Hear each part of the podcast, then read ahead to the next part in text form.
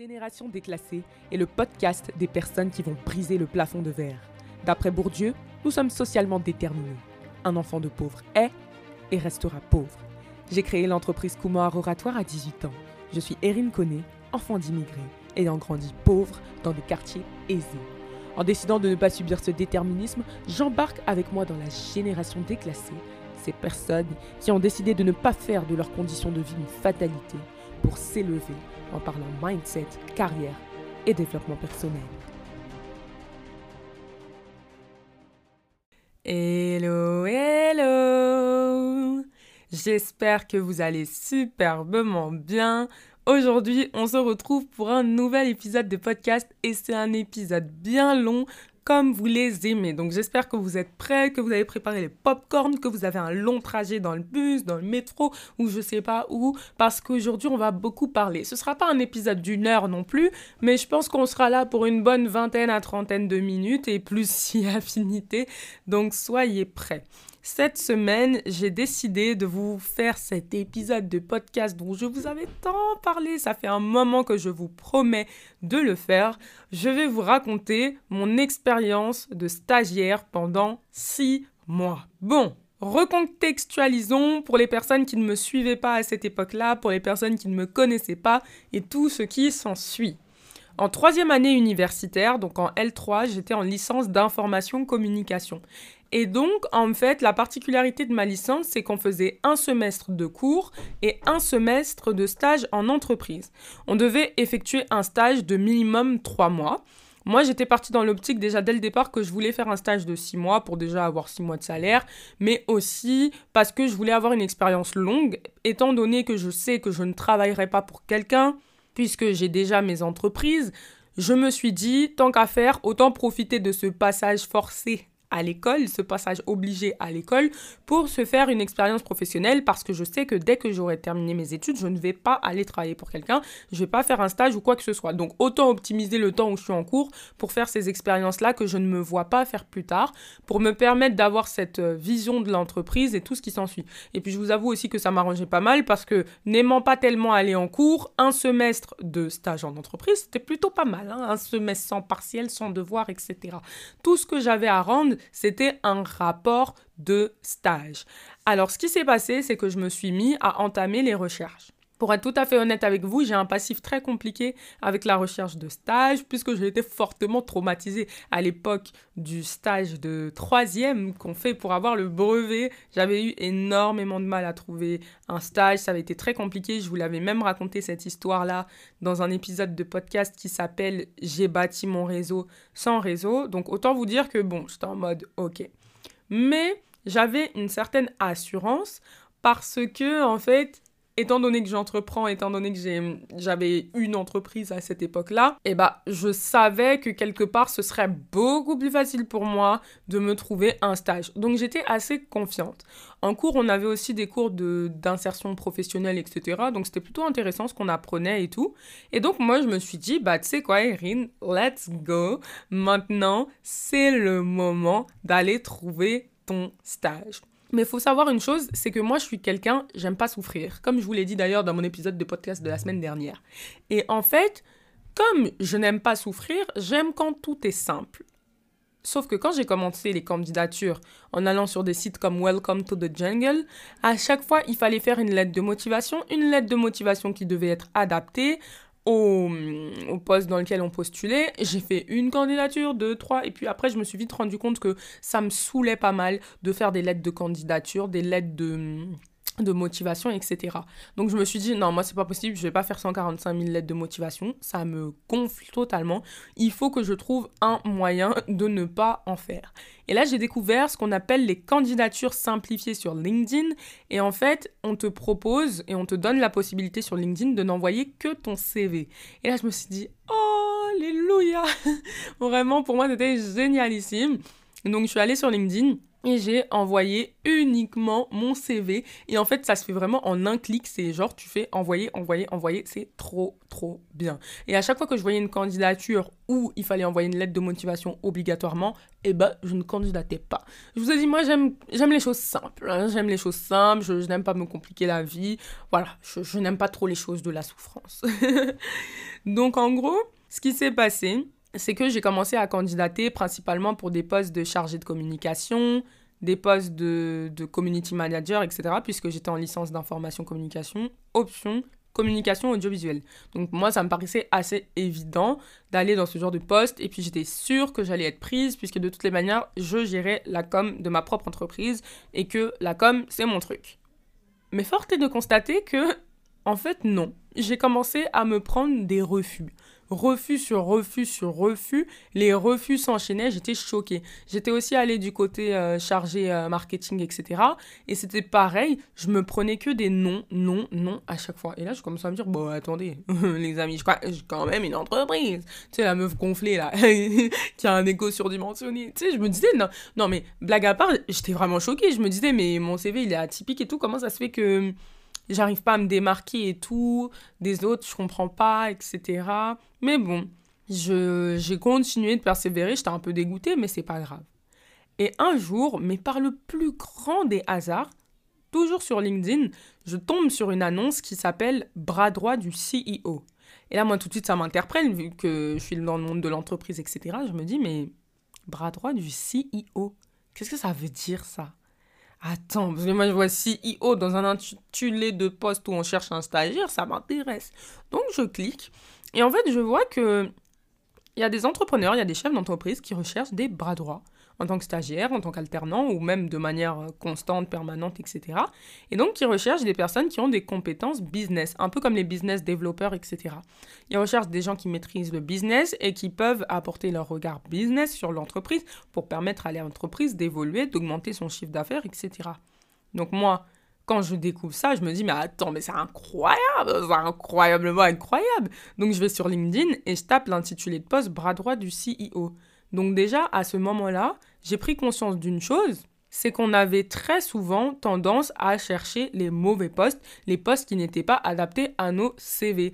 Donc, généralement, on est là en candidate, on n'est pas pris, on se dit, mais pourquoi je suis pas pris, je comprends pas, qu'est-ce qui se passe, etc. Alors qu'en fait, tu candidates juste pour le mauvais poste et que ton CV, il est peut-être bon pour autre chose, en fait. Ça veut pas dire que tu es nul, mais euh, peut-être que tu n'es juste pas au bon endroit. Et comme on dit dans la vie, quand une porte se ferme, c'est parce qu'il y en a d'autres derrière qui vont s'ouvrir. Donc j'ai envie de dire, heureusement que les postes de community manager et tout quanti ne m'avaient pas accepté, parce que je ne pense pas que j'aurais été épanouie comme je l'ai été en tant que bras droit du CEO. Donc vraiment, je remercie euh, Dieu, l'univers et tout ce que vous voulez, parce que euh, franchement, je connaissais pas ce poste, alors j'aurais pas pu le taper de moi-même. Autant vous le dire. Donc, en tapant bras droit du CEO sur LinkedIn, je tombe sur une vingtaine d'annonces et là, non mais franchement, mais pour moi c'était une aubaine incroyable.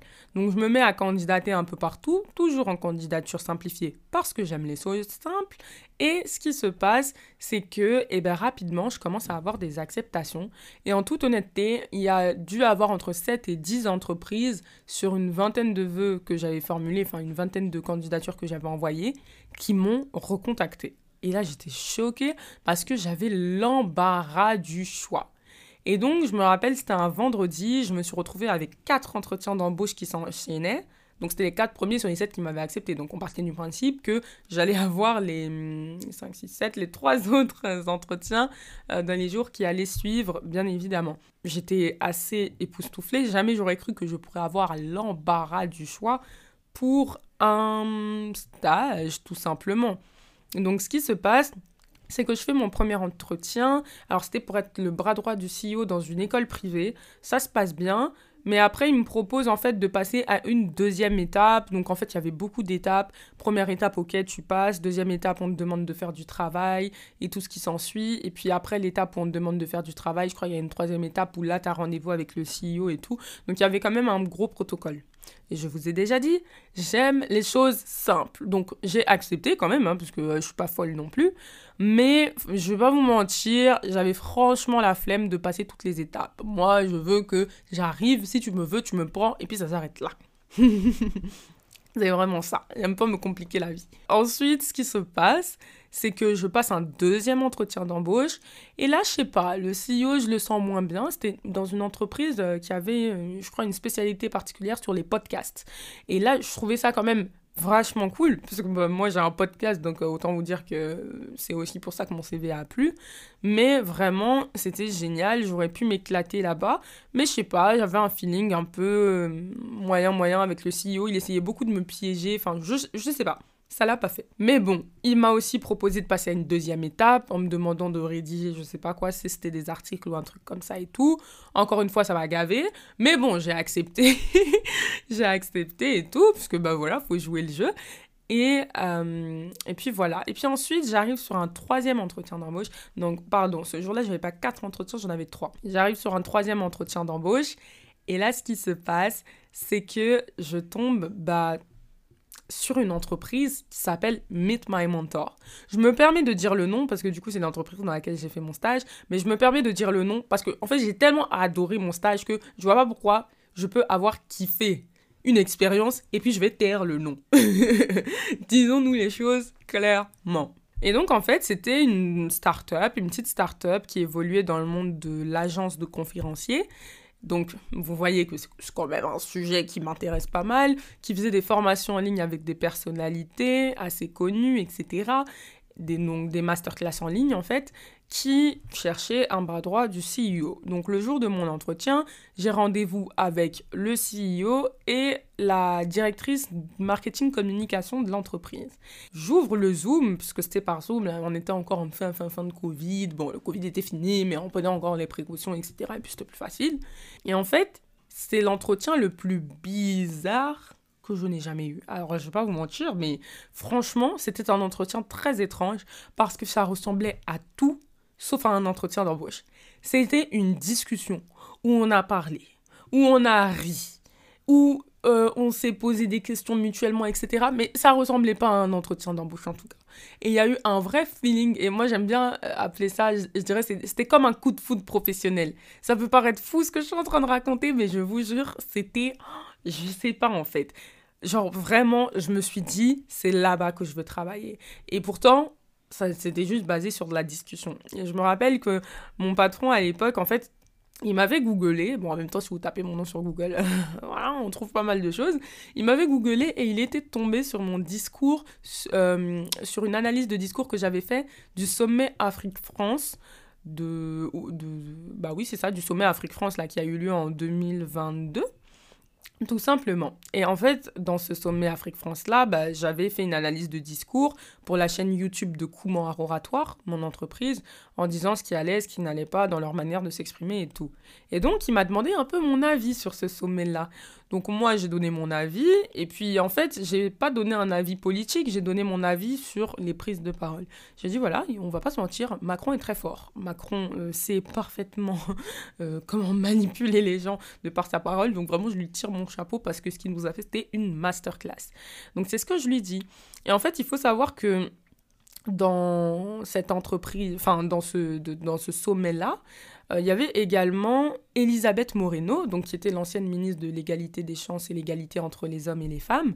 Et il s'avère que Madame Moreno parrainait un des programmes de l'entreprise Meet My Mentor. Donc, en fait, du coup, il m'a demandé ce que je pensais de, de bah, d'Elisabeth Moreno, etc. Donc, j'ai, donné mon avis et tout. Et puis, euh, en fait, moi, je suis quelqu'un, je vais pas rentrer euh, dans le politique agressif ou je sais pas quoi. En fait, j'ai un avis très distancié sur toutes les choses. Et en fait, je pense que c'est vraiment là que j'ai gagné un point après coup, quand, quand j'ai discuté avec lui, etc parce que, euh, enfin des mois plus tard, hein, quand j'avais démarré mon stage, parce qu'il m'a dit qu'en vrai, il s'en fichait un peu de ma réponse, mais tout ce qu'il voulait voir, c'était est-ce que j'étais quelqu'un qui pourrait avoir des propos problématiques, ou bien est-ce que j'étais quelqu'un de tempéré, de mesuré dans mes opinions politiques? Voilà, on a discuté le jour de cet entretien, c'est super bien passé, on a eu un bon feeling, on était tous sourires, etc. Et puis le, patron donc euh, me demande, est-ce que tu as eu des acceptations de stages pour d'autres stages, etc. À quel niveau est-ce que tu en es, etc. pour que je puisse savoir. Et donc moi je lui dis, bah je vais pas vous mentir.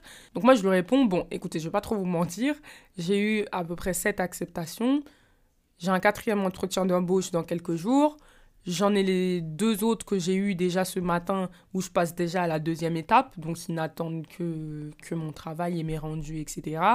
Et puis, euh, bah, j'ai plutôt l'embarras du choix là au niveau des annonces de, de stage, puisque presque partout où j'ai postulé, ils sont quand même assez intéressés par ma candidature. Maintenant, si vous, vous voulez me prendre, si vous me voulez au sein de votre entreprise, bah écoutez, moi ce serait avec grand plaisir parce que franchement j'ai un bon feeling et j'aimerais bien vous choisir vous. Donc si vous me donnez l'assurance que vous me prenez, moi je me désiste de tous les autres vœux où j'ai été accepté et où j'ai des entretiens dans la semaine. Euh, ce qui est marrant en fait, c'est qu'ils étaient deux en réalité. Dans, dans la visioconférence, il y avait le CEO et la directrice marketing com. Et donc, en temps normal, bah, ils auraient dû se concerter en externe pour prendre une décision et après ils m'en auraient fait part pour, que, pour voir s'ils étaient tous les deux du, du, même avis. Mais en fait, ce qui s'est passé, c'est que mon patron, il a juste regardé sa directrice et il m'a dit, bon, écoute, on te donne une réponse lundi matin. Lundi matin, euh, vraiment euh, à 9h, première heure. Lundi matin, première heure. Mais c'est plutôt OK et nous, on, on, on te veut. Donc voilà. Et là, je me dis, mais attends, c'est dingue. Donc, je fais un entretien. Il n'y a pas de deuxième étape, troisième étape ou je sais pas quoi avant d'avoir le job. Mais en plus de ça, dans l'entretien même, on me dit déjà que je suis prise. Mais je me disais, mais non, mais attends, c'est un truc de ouf. Je me rappelle quand je suis sortie de là, j'ai appelé ma mère. J'étais en mode, maman, et tout ça trop donné. Et non, non, j'étais mal enjaillée. Non, c'est ça, enjaillée là, c'est moi, j'étais très enjaillée. Le lundi matin, bah, vraiment à, à 9h, j'étais en cours je reçois un mail, euh, voilà, Erin, tu es prise pour le poste de bras droit du CEO, etc., etc. On t'attend en janvier pour un stage de six mois, etc., etc. Donc vraiment, c'était incroyable. J'étais trop contente. Il faut savoir que moi, un des objectifs que j'avais dans ma recherche de, stage, pardon, c'était que je voulais absolument trouver un stage dans lequel je pourrais implanter Coumont Aroratoire, dans le sens où je voulais un stage où mon business mon entreprise pourrait devenir prestataire de l'entreprise dans laquelle je travaillais. Donc je voulais absolument que ce soit un format comme ça. Et donc maintenant, je vais vous expliquer qu'est-ce que l'entreprise Meet My Mentor. Comme ça, vous allez voir de quelle manière moi je voyais que des liens entre Coumont Oratoire et cette entreprise-là pouvaient être possibles. Meet My Mentor, c'est une agence de conférenciers. Donc, en gros, on a un pool de, de, personnalités, euh, toutes plus, bon, pas forcément toutes plus célèbres les unes que les autres, mais il y en a des célèbres, il y en a des un peu moins, etc. C'est des gens qui sont forts dans X et Y domaines, mais surtout, c'est des personnalités atypiques, en fait. Par exemple, on va avoir euh, une ancienne négociatrice du RAID, un champion du monde de boxe, mais en même temps, on va avoir des patrons du CAC 40. Donc, en fait, il y a un peu de tout. C'est vraiment des profils atypiques et selon les besoins et en fonction des besoins des entreprises, on va leur envoyer des conférenciers pour qu'ils viennent faire des conférences pour leurs événements, pour leur after work, pour leurs trucs, euh, nanani, nanana. Bon, bref, pour tous les événements d'entreprise, si vous travaillez en entreprise, vous savez que c'est assez habituel de faire venir des conférenciers. Donc déjà, moi j'aimais bien, parce que j'ai envie de me développer dans une carrière de conférencière. Donc forcément, euh, comment vous dire que travailler dans une agence de conférenciers, déjà mon premier objectif c'était de moi-même intégrer cette agence de conférenciers. Disons-nous les choses clairement. Je me suis dit, ok, Erin, tu vas rentrer là-bas et ton objectif, c'est de faire en sorte de pouvoir rentrer dans l'agence de conférencier pour qu'ils puissent proposer ton profil au niveau de la prise de parole, au niveau de la communication, au niveau du personal branding, etc., aux entreprises pour lesquelles ils travaillent. Donc ça, c'était un premier objectif. Au-delà de ça, euh, Meet My Mentor, c'était une entreprise qui faisait, euh, qui avait pour projet de faire des formations en ligne. Moi-même, je possède déjà deux formations en ligne avec Comment oratoire. Donc autant vous dire que c'est quelque chose que je maîtrisais. Et ils avaient fait, parce que leur premier produit au départ, c'était des masterclass vidéo en ligne avec euh, des patrons du CAC 40, euh, avec euh, un ancien général des forces armées, etc. Donc voilà, des, personnalités un peu, un peu connues, etc. Et donc, il y avait ce côté-là où je me disais que, ok, ils ont du réseau, ça peut être une bonne entreprise de networking où je peux rencontrer du monde et où je peux m'ouvrir à un autre réseau, un réseau qui n'est pas celui de la communauté afro, que j'ai l'habitude de côtoyer, etc. Donc, j'ai vu énormément d'intérêt dans ce stage-là. Et moi, je me suis dit que clairement, ma rémunération, bah, elle serait pas nécessairement financière, même si c'était un stage où j'étais rémunérée. J'étais payée à peu près 600 et quelques euros. Enfin, c'est le prix normal des stagiaires, là. C'était, donc, j'étais payée selon la grille tarifaire normale. Mais en fait, moi, pour moi, ma rémunération, ça allait être tout le savoir et les connaissances que j'allais apprendre sur la gestion d'entreprise. Parce que eux, c'est une start-up qui est plus grande que la mienne, plus avancée, qui fait plus de chiffres, voilà, qui avait un peu plus d'expérience, etc. Et donc, je, voulais voir l'étape 2 en fait, l'étape 2 de l'entrepreneuriat, comment ça fonctionnait.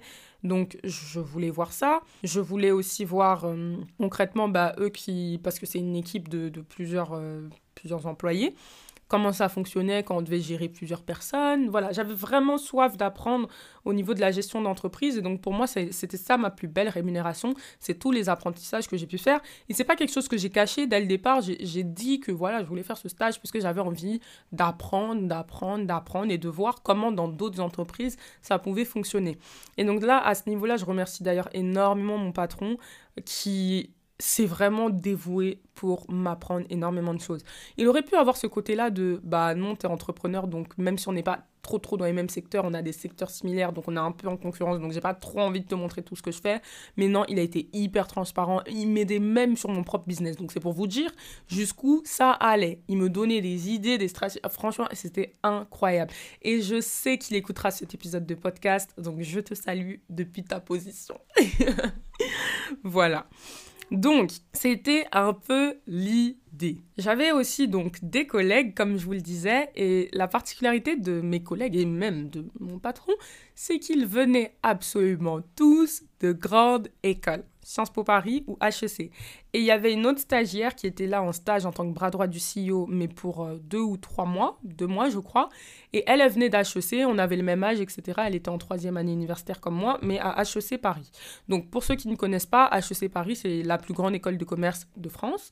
Et Sciences Po Paris, c'est la plus grande école de sciences politiques de France. Donc voilà, ce sont des grandes écoles très connues, très sélectives, où il est très difficile d'entrer.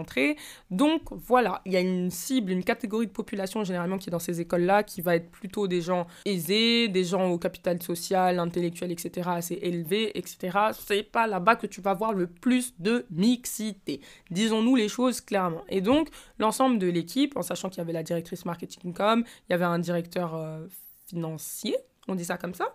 Il y avait le, mon patron et puis il y avait euh, l'autre stagiaire bras droit. Ils venaient tous de ces écoles-là. Et puis t'as moi, Erin connaît, qui venait de Nanterre. Mais bon, vous le savez, dans ma vie, j'ai toujours été habituée à être euh, l'exception qui confirme la règle. J'ai toujours été habituée à être, euh, voilà, la, la, personne qui, qui ressemble à personne, tout simplement. Et donc, ça me dérangeait pas plus que ça. Franchement. Et je me rappelle, je fais une aparté sur ça, mais j'avais des abonnés qui m'avaient dit euh, oui, est-ce que tu vas au travail avec ton afro, avec les cheveux crépus, etc. Et j'avais dit bah oui, puisque même à l'entretien d'embauche et le jour où je suis venue signer mon, mon, contrat de stage là, j'avais grave mon puff et tout, et puis ils m'ont vu avec toutes les coiffures et toutes sortes de tresses, etc. Bon, en tout cas à ce niveau-là, il y avait vraiment pas de problème. Après, c'est des jeunes, faut savoir que mon patron il a, il a 24 ans, hein, c'est pour vous dire. Donc euh, du coup, euh, bon, ils ont pas qui sont pas en mode euh, l'afro n'est pas une coiffure professionnelle ou quoi que ce soit. Non, et heureusement, heureusement, donc bon, j'étais euh, la seule noire. Bon, c'est important de le préciser parce qu'on est dans la génération déclassée. Donc, vous-même, vous savez que quand on est les seuls noirs dans un milieu, on s'en rend compte. Mais euh, en vrai, euh, enfin, il n'y avait rien de gênant, rien de dérangeant. Je n'ai pas eu de mauvaises expériences. Il n'y a pas eu de, de, de, remarques désobligeantes, de racisme ou je sais pas quoi, comme certains noirs peuvent vivre en entreprise. Franchement, à ce niveau-là, j'ai eu énormément de chance. Tout s'est très, très, très, très bien passé. Et puis, moi-même, j'avais soif de partager ma culture. Donc, tous les midis, pendant la pause, j'étais là, je racontais. Euh, des trucs sur la Côte d'Ivoire, sur l'Afrique, on avait des discussions sur la France-Afrique, tout ça. Donc c'était très intéressant, franchement, c'était enrichissant et je leur ai partagé de ma culture et moi aussi j'ai appris des codes sociaux de ces personnes-là parce que bah, ça reste quand même des gens qui, qui ont globalement grandi dans des milieux aisés, etc., qui ont été qui ont eu des qui, ont fait des études assez euh, élitistes et tout ce qui s'ensuit. Et donc euh, forcément ça reste malgré tout des personnes avec une conception de la vie différente de la mienne de moi une personne qui suis à la fac qui a grandi dans des quartiers populaires etc enfin non c'est pas vrai j'ai pas grandi dans des quartiers populaires faut que j'arrête de mentir mais euh, qui a grandi pauvre dans des quartiers aisés voilà mais je connais aussi un peu les quartiers populaires, hein, ne gâtez pas mon nom. Mais j'ai pas grandi là-bas, donc je vais pas mentir. Faut pas on va attraper ma veste en disant Attends, c'est Lago qui est née à Neuilly qui dit qu'elle était dans les quartiers populaires. donc voilà. mais à ce niveau-là, en tout cas, je me suis super bien intégrée dans l'équipe. C'était génialissime et j'ai adoré. Maintenant vient mon premier jour de travail en entreprise. Bah, le premier jour, on m'a vraiment expliqué comment tout fonctionnait, etc. Je me suis mise dans le bain, j'étais venue, j'ai mis mon petit costume et tout. Je me suis dit, euh, je sais pas trop comment s'habiller, donc autant venir avec une tenue professionnelle dès le départ. Bon, au final, petit à petit, on a laissé la tenue pro, hein, parce que euh, c'était esprit startup, on était tout le temps en suite. Donc je me suis dit, oh, on va pas trop se fatiguer, on va mettre le pull. donc c'était vraiment ça. Et donc je travaillais du lundi au vendredi, je commençais à 9h, je finissais à 18h, je crois, 17... 18h, je finissais à 18h. Je commençais à 9h, je finissais à 18h. Et j'étais vachement libre parce que j'avais le droit à, à, des jours de télétravail si j'en avais envie. C'est-à-dire que si un jour je voulais rester à la maison, je pouvais prévenir en disant voilà, aujourd'hui j'aimerais rester en télétravail. Donc c'était assez flex. Au-delà de ça, euh, au niveau du télétravail, ce qui était intéressant, c'est que, bon, après, on m'a imposé un jour de télétravail. Donc, c'était plutôt cool. Il y avait un jour comme ça où j'étais à la maison. Après, personnellement, le télétravail me réussit pas. En tout cas, quand c'est pour l'entreprise de quelqu'un, vraiment, voilà. Si c'est pour moi, travailler sur mes business à la maison, c'est top. Mais vraiment, pour les autres, là, c'est compliqué. C'est compliqué, c'est compliqué. Mais bon, en tout cas, j'appréciais les quelques jours de télétravail que j'avais et sinon je partais en présentiel euh, au bureau. D'ailleurs, le, le, bureau, c'est intéressant parce que ça, je vous raconte une anecdote. Le bureau n'était pas loin de la Tour Eiffel et donc en fait, le premier jour, bah, j'avais pas pris à manger, j'avais pas payé à manger.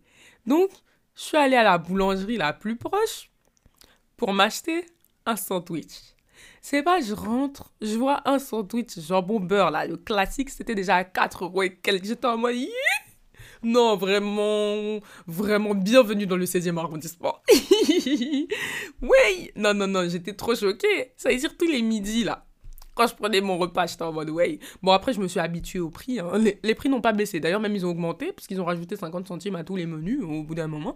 Mais j'avoue que le premier jour, ça m'a choqué. Donc, au début, je prenais des sandwichs et tout sur le côté, c'est ça. Mais c'est ça aussi les joies d'aller travailler. Euh, dans les chic chic quartiers du pays, non, c'est que quand il faut manger à midi, tu pleures. Petite aparté faite. Donc voilà, ensuite bah, on a commencé à m'attribuer mes missions. À la base, on m'avait recruté principalement pour faire de la prospection, sauf que moi j'aime pas les, les, tâches chronophages, etc. Et donc mon patron il a vite compris que hum, la prospection là c'est vraiment pas son truc. Donc comme l'autre stagiaire qui était avec moi, elle était plus à l'aise sur ça, il lui a vachement laissé la prospection commerciale et tout. Et puis moi, en fait, je me retrouvais à faire plutôt des missions de communication. Et c'était top parce que je m'éclatais, c'était assez créatif, parce qu'en fait, l'entreprise, elle n'avait pas vraiment de stratégie. Et donc, j'ai adoré créer toute une stratégie. J'ai fait une refonte totale que ce soit de l'identité visuelle, des stratégies à mettre en place. J'ai commencé à créer un, personal branding pour mon patron qui ne se montrait pas au départ. Et moi, je lui ai dit non, il faut que tu te mettes en avant, ça va être bien d'un point de vue stratégique, comme ça, ça va t'éviter de prospecter et les gens vont s'attacher à ta personne. Donc, comme ça, Bon, je vais pas commencer à vous parler de personal branding parce que bon, hein, bon, on va, on va faire doucement, on va faire doucement. On n'est pas chez Kumar Oratoire, là, on est sur le podcast de la génération déclassée. Donc, c'était un peu l'idée. Et euh, donc, on a commencé à me donner des missions de ce genre. Et en fait, j'avais un carnet où tous les jours, je notais mes missions. Parce que comme je savais que j'allais devoir rédiger un rapport de stage en fin de stage, au bout, des, au bout de trois mois, par contre, mon rapport de stage, c'était au bout de trois mois, même si mon stage durait six mois eh ben je j'ai en même temps euh, j'ai fait les choses simples quoi. J'écrivais tous les jours dans le carnet ce que je faisais comme ça je me suis dit ça me facilite la tâche pour mon stage. Et puis à chaque fois que j'apprenais quelque chose de nouveau je l'écrivais aussi. Donc vraiment ce carnet une pépite. C'est vraiment la meilleure chose que j'ai pu faire dans ce stage et c'est ça pour moi mon salaire. C'est ce carnet et ce qu'il y a écrit dedans. Je le perçois vraiment comme ça. Donc c'était un peu comme ça Ensuite, naturellement, je pense que vous allez vous poser une question, c'est comment est-ce que je m'organisais entre le stage et la gestion de Kouman art oratoire bah, Étant donné que je travaillais de 9h à 18h, en fait, je commençais mes coachings à 19h. Donc, généralement, je prenais un coaching par soir de 19h à 20h. Et puis après, je travaillais les week-ends.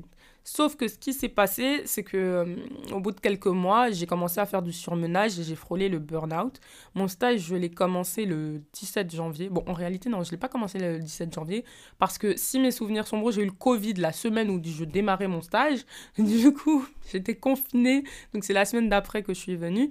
Et mon stage, je l'ai terminé bah, le 17 juillet. Et donc, euh, en fait, ce qui s'est passé, c'est que au mois de, mars-avril, je me sentais très fatiguée parce que j'avais organisé Golden Impact Paris avec Imran. Je travaillais tout le temps, je m'arrêtais pas. Et donc j'ai fait un gros surmenage et carrément je commençais à arriver plus en retard, être complètement KO au travail. Enfin, ça devenait n'importe quoi. Et mon patron, il m'a un peu repris en me disant euh, Bah, Erin, en fait, au bout d'un moment, il va falloir faire des choix. Euh, je sais que tu as une entreprise, je sais que tu as envie de travailler sur ton business, etc. Mais là, tu sais que tu as un stage pendant six mois, donne-toi à fond pendant six mois, et après les six mois, tu reprendras ton activité à un rythme régulier. Et il avait totalement raison, parce que j'étais à niveau de fatigue. Non, mais je dormais, genre je dormais au travail, je m'enfermais dans les toilettes pour m'asseoir, pour dormir. Non, mais c'était incroyable. J'ai rarement été aussi épuisée dans ma vie. Donc, je vous conseille pas de faire comme moi, d'accord? Ayez un rythme beaucoup plus léger.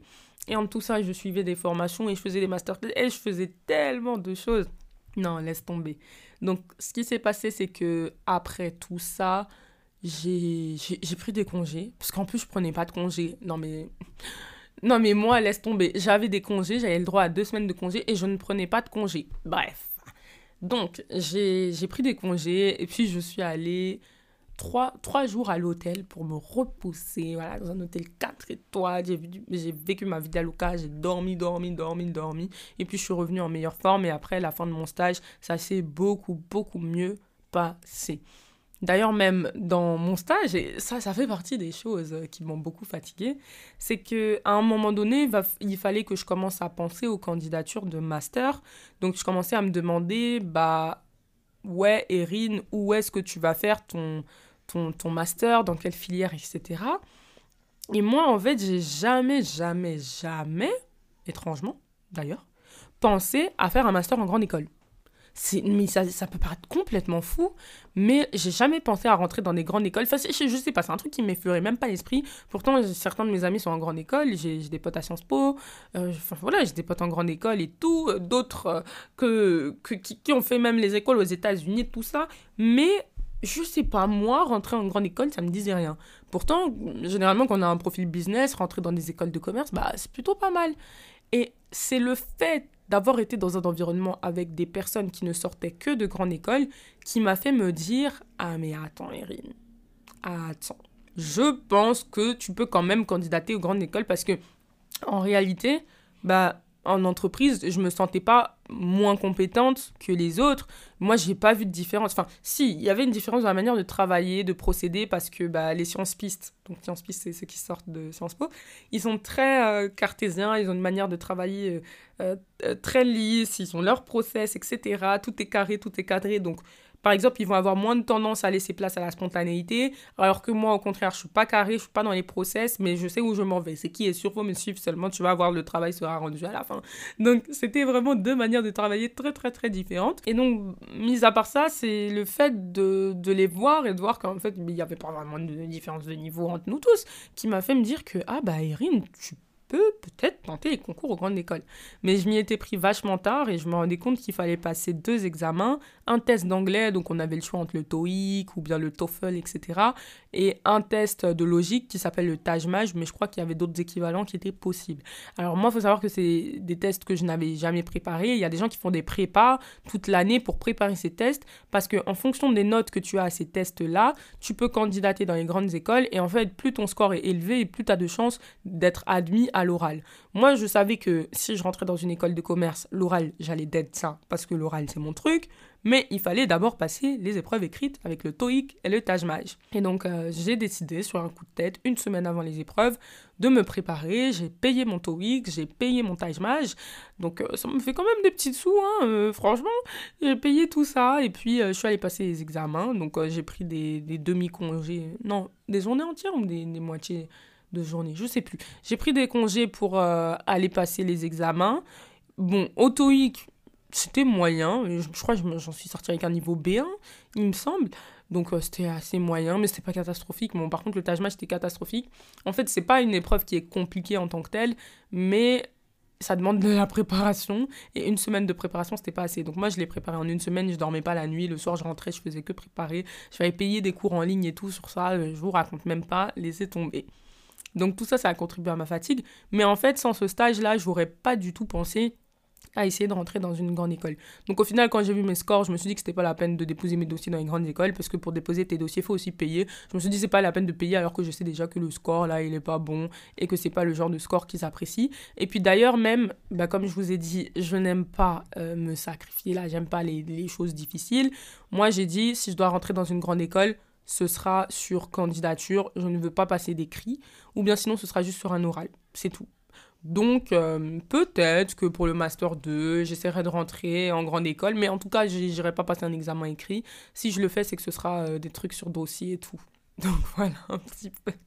tu sais, avec cet épisode de podcast là, je pense que vous cernez un peu plus ma personnalité. Hein. J'aime pas souffrir, hein, comme je vous l'ai dit déjà plusieurs fois. Maintenant, je tenais à partager avec vous quelques temps forts que j'ai eu dans ce stage-là qui étaient vraiment incroyablement enrichissants, des moments que j'ai aimés, des moments que j'ai appréciés et tout ce qui s'ensuit. Je vous ai dit, hein, cet épisode de podcast, c'est une story time, hein, disons-nous les choses clairement. Je ne sais pas si vous allez apprendre des choses à proprement parler, mais en tout cas, vous allez savoir comment mon stage s'est passé. Donc, ce qui a été cool, c'est que on a eu un tournage, un tournage professionnel pour tourner une des formations en ligne de l'entreprise. J'étais super à l'aise et tout. Oh non, j'étais trop contente dans mon élément, comme un poisson dans l'eau, devant les caméras, à parler, à m'exprimer. Vous savez que j'adore ça. C'était génial. Et aussi avec euh, l'entreprise, euh, mon patron donnait souvent des ateliers chez Deloitte, donc euh, le cabinet euh, Deloitte, là, que vous connaissez, l'entreprise. Donc on allait parfois à la défense pour donner des ateliers. Et c'était cool parce que ça m'a permis en fait de découvrir sans y être et sans y travailler, ce monde de l'entreprise-là, des grandes tours de la défense. Hein. À chaque fois, on voit euh, les employés se ruer vers les tours, rentrer, monter, descendre, etc. Tu les vois tous en costard et tout. Mais moi, j'avais jamais eu l'opportunité de monter dedans. C'est des endroits pareils où il y a généralement que des personnes qui sortent de grandes écoles qui travaillent là-bas. Chez Deloitte, en tout cas, les gens faisaient principalement de l'audit, du conseil, des trucs comme ça que je comprends pas très bien. C'est un monde très, très corporate où tout le monde est en costard cravate, tout le monde est en tailleur et tout ce qui s'ensuit. C'est une ambiance particulière moi personnellement, je pense que ça m'aurait pas trop plu vu l'esprit libre que j'ai et surtout dans ma manière de travailler puisque ça ressemble à un, monde très euh, très carré et tout. Mais c'était de belles expériences que d'aller là-bas et de découvrir le monde de l'entreprise et de la grande grande entreprise en fait parce que Deloitte euh, c'est des millions voire même des milliards, ça m'étonnerait pas de chiffre d'affaires. Hein. c'est quand même une grosse grosse entreprise. Et donc c'était très intéressant d'y aller, de découvrir leurs locaux. Ça me permettait de manifester, de m'inspirer, de me dire que moi aussi je veux des bureaux dans ce genre de lieu pour courant oratoire et tout ce qui s'ensuit. Donc j'ai vraiment kiffé. Ensuite il y a eu un gros temps fort, c'est qu'on a organisé un cocktail, parce qu'en fait, ça fait dix ans que mon patron organisait des, comment je vais appeler ça, euh, des, des, des rencontres entre personnalités et, euh, étudiant à l'époque et puis après bon ben maintenant il fait ça avec les entreprises et il a créé en agence de conférencier mais à l'époque je me souviens euh, enfin à l'époque je me souviens non mais comme si j'étais avec lui il y a 10 ans mais en gros en fait quand il était au lycée et à la fac etc il contactait des, des personnalités politiques pour qu'ils viennent faire des conférences dans ses écoles dans les écoles dans lesquelles il était. Donc euh, en fait euh, il voulait fêter les 10 ans de la création de son premier club et donc, on a organisé un cocktail de networking qui était top. Moi-même, j'avais invité euh, quelques amis entrepreneurs que j'ai, qui se reconnaîtront s'ils écoutent ce petit épisode de podcast, et que j'avais fait aussi euh, rentrer dans, dans l'agence, tout simplement parce que je trouvais que leur profil était intéressant et qu'ils pouvaient être de bons conférenciers pour l'agence. Parce que c'est aussi ça, hein, c'était aussi ça, je voulais rentrer dans une boîte où, quelque part, je peux aussi avoir du réseau pour d'autres personnes que moi. Moi, je suis quelqu'un, vous me connaissez, j'aime trop partager, j'aime divulguer mon savoir, mes connaissances, euh, mes pistons, mes réseaux, etc. Donc, euh, j'ai vu qu'il y avait deux personnes que je connaissais qui étaient des profils qui pouvaient être intéressants pour, l'entreprise. Je les ai suggérés, ils ont pu rentrer dans la boîte et donc, bien évidemment, ils sont venus au cocktail. C'était vraiment génial. Il y avait de tout, il y avait des grands il y avait, je crois y avait des personnalités politiques, non, je sais plus, peut-être pas des personnalités politiques, mais il y avait euh, vraiment des personnes issues de tous les secteurs d'activité, des gens qui sont excellents dans leur domaine, il y avait certains de nos conférenciers, mais il y avait aussi des étudiants qui ont bénéficié de nos concurrences, donc autant vous dire que c'était un, événement hyper atypique parce qu'il y avait de tout, et moi j'ai juste adoré parce que j'adore les événements de networking, j'ai beaucoup parlé avec tout le monde, avec les gens, et ça a été un très très beau souvenir, une très belle soirée, j'étais super contente d'avoir pu euh, me retrouver dans ce genre de lieu avec ce genre de personnes, etc. C'était une concentration de, de gens tellement intéressants, c'est En tout cas, pour des gens comme moi qui aiment le networking, qui aiment faire du réseau, qui aiment se faire des rencontres, etc., c'était incroyable. Et puis j'ai aussi eu, grâce à mon stage, la chance d'aller assister à une conférence à l'Académie française. Non mais en fait, ce stage-là, pour moi, c'était une expérience sociale. Je dis que j'ai expérimenté le monde de la bourgeoisie française. Non, disons les choses clairement, disons les choses clairement. Non, non, il, s'agit de dire les termes, disons les termes. Moi, je l'ai vu comme une expérience sociale. Je l'ai vu et je l'ai vécu. L'entreprise, en fait, est partenaire euh, d'une entreprise qui organise tous les trimestres des conférences à l'Académie française. Et donc, mon patron m'a proposé d'y aller. Donc, on est allé à la conférence, on y a assisté. Et en fait, c'était très marrant parce qu'il y avait d'autres élèves de grandes écoles dans, dans, dans cet événement-là. Donc, ils venaient tous de grande école. Donc, encore une fois, j'étais l'intrus. Et la dame qui nous a accueillis et qui nous a fait nous asseoir dans cette belle salle de l'Académie française. Non, mais c'était oh, c'était chic. Hein, c'était chic. Euh, non, franchement, moi j'avais demandé à Zia de venir avec moi parce que j'avais aussi la possibilité d'inviter euh, d'inviter des personnes avec moi. Donc j'avais proposé à Zia parce que je sais qu'il aime les sciences politiques et que c'était une conférence sur euh, l'économie et les sciences politiques et tout et que c'est son sujet vu que lui il est étudiant en sciences politiques. Et donc Zia il était venu et je me rappelle, il était tout gêné, tout, il se sentait pas dans son élément parce que genre, bah, on était littéralement les deux seuls noirs, hein, disons-nous les choses clairement. et les deux seules personnes qui venaient pas de grande école. Bon, après, déjà, il est dans une université prestigieuse, je suis dans une bonne fac aussi, mais bon, là, c'était euh, un endroit où il y avait plus des gens élitistes, hein, disons-nous les choses clairement. Et il ne se cachait pas de le faire savoir, puisque quand on est arrivé, je me rappelle, on était avec un groupe de personnes et la dame qui nous a accueillis, elle demandait à tout le monde, vous venez de quelle école? Et donc les gens, ils étaient là, euh, ils disaient... non, excusez-moi, mais ça me, fait, ça me fait trop rire. Mais ils étaient là, euh, HEC, euh, Sciences Po, l'ESSEC. Attends, il y avait quelle grande école? Mais que les grandes écoles du pays. Si vous connaissez les grandes écoles vous-même, vous savez. Et je sais pas, mais elle voulait absolument savoir de quelle école Zia et moi on venait, parce qu'elle nous avait jamais vus, parce que bah aussi, disons-nous, euh, on, se faisait un peu remarquer vu qu'on était deux seuls noirs, donc ça se voyait. Et elle était vraiment curieuse de savoir d'où on venait. Mais en mode, elle avait déjà posé la question à une dizaine de personnes. Donc moi, je me dis que c'est bon, elle va pas forcer, elle va pas nous demander nos écoles à nous aussi. Mais non, non, non, carrément, elle est venue jusqu'à devant nous et elle nous a dit Et vous vous venez de quelle école? Donc il a dit Assas. Donc ça va, c'était tolérable encore pour, pour la dame. Il dit Ah, ok, Assas et tout. Et elle me dit Et vous? Moi, je dis Nanterre. la réaction de la dame, ça a été qu'elle a fait Ah, d'accord. ça voulait tout dire. Je vous jure, ça voulait tout dire. Sa réaction, elle voulait tout dire. Bon, après, pour ceux qui connaissent pas ma fac, ma fac, c'est une fac d'extrême gauche. Elle a une réputation d'être une fac assez rebelle, hein, disons-nous les choses clairement. On a une association qui s'appelle l'UNEF. Bon, ils défendent aussi les droits euh, des étudiants, hein, disons-nous les choses clairement. Mais bon, c'est une association euh, très engagée, on va dire les choses comme ça. Une association euh, assez politisée, très engagée côté extrême gauche, et qui, qui fait du bruit, quoi. Qui fait du bruit, qui fait du bruit.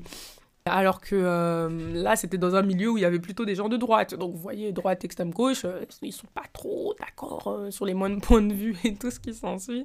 Donc, bref, je sais pas pourquoi je m'éparpille, mais je voulais vous raconter cette, anecdote-là. Et ça m'a aussi appris que, bah, en fait, n'aie jamais honte d'où tu viens, parce que j'ai dit que je venais de Nanterre très fièrement. Et je me rappelle que la directrice marketing de mon entreprise, elle m'avait dit, je suis trop contente que tu aies dit le nom de ta fac aussi fièrement. Mais elle, elle était contente que moi je l'ai dit fièrement parce qu'elle se disait, bah c'est bien, j'aurais su, mais en fait on n'est pas obligé de venir de grande école pour être des gens euh, qui font de, bonnes choses. Mais bon, laissons le monde des grandes écoles aux gens qui ont fait les grandes écoles. C'est un monde particulier, c'est un monde particulier. mais en tout cas, ça m'a fait plaisir d'expérimenter ça. Et sachez que dans cette conférence, il ne manquait pas de rappeler qu'ils étaient l'élite française, quoi. Il, disait clairement l'élite ou les non-élitistes. non, mais c'était incroyable. À un moment, ils ont voulu parler des personnes issues de, de milieux populaires et ils ont dit les personnes non-élitistes. J'étais en mode, oh, c'est quoi ça? Bref, mais en vrai, j'ai trop aimé, j'ai appris plein de choses dans la conférence. C'était cool, c'était une belle expérience. C'est pas des milieux dans lesquels je me baladerais tous les jours, mais j'ai adoré. Vous savez très bien que j'adore vivre des expériences sociales, donc euh, c'était top. Et je sais pas si j'aurai l'opportunité encore de me retrouver dans ce genre de lieu dans ma vie, donc euh, au moins, ça c'est fait sur ma checklist. Tout au long de mon stage, on a eu affaire euh, à être présent dans plusieurs événements. Je vous ai dit, on est une agence de conférenciers à la base. Et c'est marrant parce que je parle toujours en on, parce que je me sens toujours inclus dans l'entreprise et je dis toujours mon patron parce que je me sens toujours inclus. Enfin, genre vraiment, il y a un sentiment d'appartenance euh, que vous ne pouvez imaginer, quoi. Genre, en fait, j'ai tellement kiffé que je suis fière de dire que j'ai travaillé là-bas. Et moi qui, qui veux être mon propre patron et qui veut pas forcément travailler pour quelqu'un et tout ce qui s'ensuit, bah, je vous dis, mais sans aucune honte que je suis trop content d'avoir travaillé là-bas, d'avoir été leur employé, leur salarié, appelez-moi comme vous voulez, leur stagiaire et tout. J'ai adoré. Et il n'y a pas un seul jour où je me suis réveillée pendant mes six mois de stage et où je n'ai pas eu envie d'aller au bureau. Et ça, pour moi, c'est incroyable. Et donc, ça m'a aussi montré que, bah ouais, on peut aussi avoir de belles expériences entrepreneuriales, être salarié épanoui quand on trouve pas le job de ses rêves, tout simplement. C'est, euh, franchement, c'était le stage de mes rêves, hein, disons-nous les choses clairement. C'était dans des domaines où j'étais que je connaissais, où j'étais forte et je faisais des trucs qui me plaisaient. Donc d'ailleurs, euh, au niveau de mes missions, je faisais tout ce qui était, oui, euh, communication, un petit peu de marketing, mais aussi je préparais avec le CEO les conférences, les interventions, etc. Je participais au call client, au call de prospection. Voilà, j'avais plusieurs missions. En gros, j'étais son bras droit, donc j'étais assez polyvalente. Je faisais un peu de tout, je touchais à tout et tout ce qui s'ensuit. Et donc, j'ai appris beaucoup de choses tout au long de ce stage. Déjà, j'ai appris ce que c'était que de travailler d'entreprise à entreprise, donc en B2B. Parce que c'est vrai que Comment Oratoire, au départ, c'était pas mal du B2C. Et ça m'a vraiment donné tous les codes du B2B pour savoir comment travailler, comment ça fonctionnait, comment les approcher, comment les aborder. Et la cible de l'entreprise, c'était principalement les grosses entreprises, comme les entreprises du CAC 40, comme euh, les, les, les 5500 ETI françaises ou bien le SBF 120 les, le Next 440, voilà, ces grosses boîtes qui font énormément de chiffres, qui sont clairement au minimum en centaines de millions d'euros de chiffre d'affaires et tout ce qui s'ensuit. Et moi, c'est des boîtes, franchement, où dans ma conception, si j'avais réfléchi pour comment Roratoire, que j'aurais jamais osé débarcher parce que je me serais dit que c'est trop des grandes entreprises et tout. J'aurais eu des pensées limitantes. Mais le fait d'avoir fait ce stage et d'avoir vu que c'est carrément possible de travailler avec des grosses boîtes qui chiffrent en milliards d'euros de chiffre d'affaires, bah ça m'a décomplexé entre guillemets parce que comme j'avais jamais travaillé en entreprise, je me rendais pas compte de la manière dont on pouvait accéder au monde de l'entreprise et ça ça a été un de mes plus grands apprentissages, je sais que forcément qu'il pleuve ou qu'il neige, Comment Aroratoire travaillera avec les grandes entreprises. Ça m'a aussi appris à développer une certaine rigueur, parce que bah, le fait que euh, mes chers collègues soient tous des sciences pistes et tout, ça fait qu'ils ont une manière très carrée cadrée de travailler, qui, qui fait que bah, j'ai pris le pas aussi, j'ai pris le pas également. Et aussi, ce qui est marrant, c'est qu'on s'était fait la réflexion avec mon patron, mais je commençais à rédiger mes mails exactement comme lui. Quand on regardait mes mails à un moment du stage, on avait l'impression que c'était lui qui les avait écrits parce que j'ai vraiment pris leur code, leur manière d'écrire et tout ce qui s'ensuit. Mais ça a été très formateur à ce niveau-là. J'ai appris beaucoup de choses et de connaissances en matière de networking, de réseau de réseautage, etc. Parce que mon patron m'a expliqué comment il a fait pour se créer son réseau à partir de, de rien, parce que toutes les personnes qu'il a dans son réseau aujourd'hui, c'est vraiment des gens qu'il est allé chercher. C'était pas un réseau euh, dont il a hérité ou quoi que ce soit. Ben, J'ai appris aussi quelque part quand même euh, les, les... Comment je dirais Comment je vais vous expliquer ça? Les codes sociaux, voilà, les codes sociaux des CSP+. Hein, voilà, J'ai rencontré de tout. Hein. Comme je vous ai dit, hein, c'était un petit stage dans la bourgeoisie française. Hein. Donc euh, j'ai appris plein de choses à ce niveau-là. Et surtout, je me suis découverte une vraie passion pour le côté conseil et stratégique. Et ça, en fait, ça a été révélateur et ça va donner la dynamique à la, au relancement de l'entreprise Comment Oratoire. Parce que ce que j'ai le plus apprécié faire en tant que bras droit de CEO, c'était faire des stratégies business pour augmenter le chiffre d'affaires de l'entreprise et faire des stratégies de communication et de personal branding pour bah, augmenter le chiffre d'affaires aussi, hein, disons-nous les choses clairement. Je faisais déjà un peu de stratégie au niveau de comment oratoire, mais je pensais pas à l'époque que je devais me positionner uniquement sur ça. Et ce stage m'a vraiment ouvert les yeux sur le fait que, mais Erin, arrête tous les tralala. Focalise-toi sur le conseil, sur la stratégie et monte ton business à partir de ça. Donc, c'est la nouvelle directive que Comment Oratoire a déjà pris et que l'entreprise va prendre de manière publique, puisque j'ai pas encore fait d'annonce publique de tout ça, très prochainement. Comme vous pouvez le constater, je n'ai que du bien à dire de ce stage-là. Disons-nous les choses clairement, j'ai adoré. Je sais que mon patron écoutera cet épisode, donc vraiment, je tenais à te remercier sincèrement pour cette expérience que tu m'as offert. En fait, c'est pas partout qu'on peut aller dans un stage et autant s'entendre avec son patron, avec ses collègues, etc. J'ai vécu vraiment des moments de, de, de, joie immense. Enfin, franchement, ça a été top. J'étais trop bien traitée. Non, franchement. Et en plus, un truc qui m'a marqué, c'est le jour de mon anniversaire. C'était mon anniversaire un lundi, mes 21 ans, le lundi 20 juin. Et euh, mon patron a voulu fêter mon anniversaire. Non, franchement, été trop touchée. Même là, quand j'en reparle et tout, ça me fait quelque chose. Parce que je me rappelle que le matin, je suis arrivée au bureau, il est sorti de la porte, il a fait Joyeux anniversaire Donc déjà, ça m'avait fait trop rire. On s'est assis il a dit Bon, aujourd'hui c'est ton anniversaire. Allez hop, on va prendre un petit déjeuner. On est allé payer un petit déj. Et puis, bah, mon patron sait que le jus d'orange est ma boisson préférée. Donc il a dit Aujourd'hui, je t'offre le petit déjeuner, le jus d'orange. Prends ce que tu veux. J'ai eu le droit à ma part des gâteaux d'anniversaire et tout ce qui s'ensuit. Et même des conseils stratégiques pour mon entreprise. Non, mais c'était top. Carrément, j'ai tellement kiffé le stage que je lui ai offert des cadeaux à la fin de mon stage, quand je suis partie et tout. C'était amazing. En tout cas, bref, je vous souhaite d'avoir un stage dans lequel vous pouvez vous épanouir. Cet épisode-là est suffisamment long, donc je vais pas rentrer dans le détail de comment on fait pour avoir un bon stage et tout ce qui s'ensuit. Mais si vous voulez, ça pourra faire l'objet d'un autre épisode de podcast parce qu'en tout cas, c'est très atteignable. Et si vous galérez dans votre recherche de stage, d'alternance ou quoi, c'est parce qu'il y a des petits défauts qui vont pas. Je peux vous en parler si vous le désirez dans un autre épisode. Je sais pas si c'est quelque chose qui vous intéresse, mais bon, on verra. En attendant, aujourd'hui, bah, j'ai toujours de super relations avec mon patron. Je suis toujours en contact avec lui. D'ailleurs, même, euh, je crois que c'était avant-hier, on s'est vu, on allait boire un café, boire un verre en terrasse et tout. Et bah, mes objectifs, en réalité, ont été atteints parce que il est possible que Comment Oratoire collabore avec euh, la start-up. Donc, je vous ai dit que je suis rentrée dans ce stage en disant que je voulais trouver un moyen que mon entreprise puisse travailler dans l'entreprise, eh ben, ça va pouvoir être possible dans tous les cas. Euh, j'ai gardé de super bons rapports avec mon patron, donc euh, c'est sûr qu'il y aura d'autres opportunités qui s'ouvriront avec le temps. Et puis en fait, c'est trop marrant parce que j'avais fait un, euh, un live cet été parce que mon patron me suit en fait sur les réseaux sociaux, il voit tout, il voit tout ce que je fais, on se suit mutuellement, etc. Et je me rappelle que j'avais fait un live où j'avais dit posez-moi toutes vos questions, aujourd'hui je veux répondre à tous vos problèmes business, donc s'il y a un truc qui va pas dans votre business, eh ben, expliquez-le moi et je vous expliquerai comment vous en sortir. Parce que moi j'adore trouver des stratégies business pour permettre aux gens de gagner plus d'argent. Et mon patron, il avait écrit dans les commentaires alors moi mon problème business c'est que ton stage s'est terminé que tu es parti, donc la solution serait que tu reviennes. et ça m'avait fait tellement rire, mais en même temps, ça m'avait touché parce que je me suis dit, bah, j'ai fait du bon travail et j'ai su marquer les esprits de l'entreprise.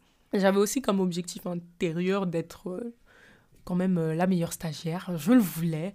Bon, je pense que, euh, même s'ils ne le disent pas, je pense que j'ai peut-être réussi à atteindre cet objectif-là. en tout cas, une des plus marquantes. Et ça, c'est top. Je sais que euh, il m'avait proposé éventuellement une alternance ou de travailler, euh, enfin de refaire un stage ou des trucs comme ça. Mais c'est vrai que j'ai envie de me de me focaliser un peu plus sur euh, mes entreprises, etc. Parce que c'est vrai que j'ai beaucoup donné pendant six mois, mais ça m'a manqué aussi de travailler sur mes business. Faut pas oublier que malgré tout, je reste une entrepreneur dans l'âme et je reste quelqu'un qui préfère travailler à son compte. Mais en tout cas, c'était une super expérience. Et dans ce live-là, il y a quelqu'un qui a dit Ah, on dirait que le patron d'Erin a Goumin. Oh. Goumin, en jargon ivoirien. Bon, initialement, c'est un chagrin d'amour, mais enfin, c'est un chagrin, quoi. C'est un chagrin et tout. Et ça m'avait fait trop rire. Mais en tout cas, je vous souhaite vraiment de trouver des stages dans lesquels vous allez vous épanouir et dans lesquels même vos patrons vont vous regretter. Parce que pour moi, il n'y a pas meilleure récompense que ça dans la mesure où tu te dis que tu as vraiment fait du bon taf et que tu as rempli toutes les cases. Donc, pour mon rapport de stage, au cas où vous vous posez la question, j'ai eu 17 sur 20. Donc c'est plutôt cool, surtout pour un rapport que j'ai écrit en 24 heures parce que je procrastinais dessus, littéralement. J'ai eu 17 sur 20, ça m'a permis de valider ma licence, euh, donc mon bac plus 3 avec 15 euh, et quelques de moyenne, c'était presque 16 ans je crois, 15 et demi, 15 et demi, 15 de je sais plus quoi de moyenne générale. Donc j'ai eu ma licence avec mention bien. J'étais super contente et j'ai pu rentrer en master euh, entrepreneuriat, management de projet, management des PME. Donc c'est pas en grande école, mais c'est toujours dans ma fac à Nanterre. J'ai voulu rester à Nanterre parce que j'aime trop Nanterre, j'aime trop ma fac. Et donc voilà un petit peu. Donc j'espère sincèrement que cet épisode vous aura plu. Lol, je vous ai dit qu'il allait durer une vingtaine à une trentaine de minutes, la grosse mytho, on est quasiment à une heure d'épisode. Je pensais pas que la story time allait durer si longtemps, mais bon, ma foi, ça fait tellement longtemps que je vous propose et que je vous promets cet épisode de podcast qu'il était temps que je vous le sorte. Donc voilà, une heure d'épisode parce que vous avez attendu longtemps, donc vous le méritez. Par contre, euh, je me souhaite bonne chance pour le montage. en tout cas, je vous embrasse et en attendant, n'oubliez pas de me donner votre avis sur cet épisode de podcast via Instagram en DM. Mon Instagram c'est @cone.erin. N'oubliez pas de donner un avis, de mettre des notes à ce podcast si vous êtes sur Spotify ou bien sur Apple Podcast et surtout, surtout, n'oubliez pas de partager cet épisode à votre entourage pour que les gens le découvrent. N'oubliez pas d'en parler tout autour de vous, de parler de la génération déclassée. Et suivez-moi sur Twitter, comme ça on pourra débriefer de ce que vous en avez pensé, de ce que vous avez appris là-bas, parce que je suis de plus en plus active sur Twitter. Mon Twitter, c'est Erin. Tous les liens restent dans la barre de description. Je vous embrasse une dernière fois et je vous retrouve lundi prochain à la même heure, 7h, pour un nouvel épisode de podcast. Bye bye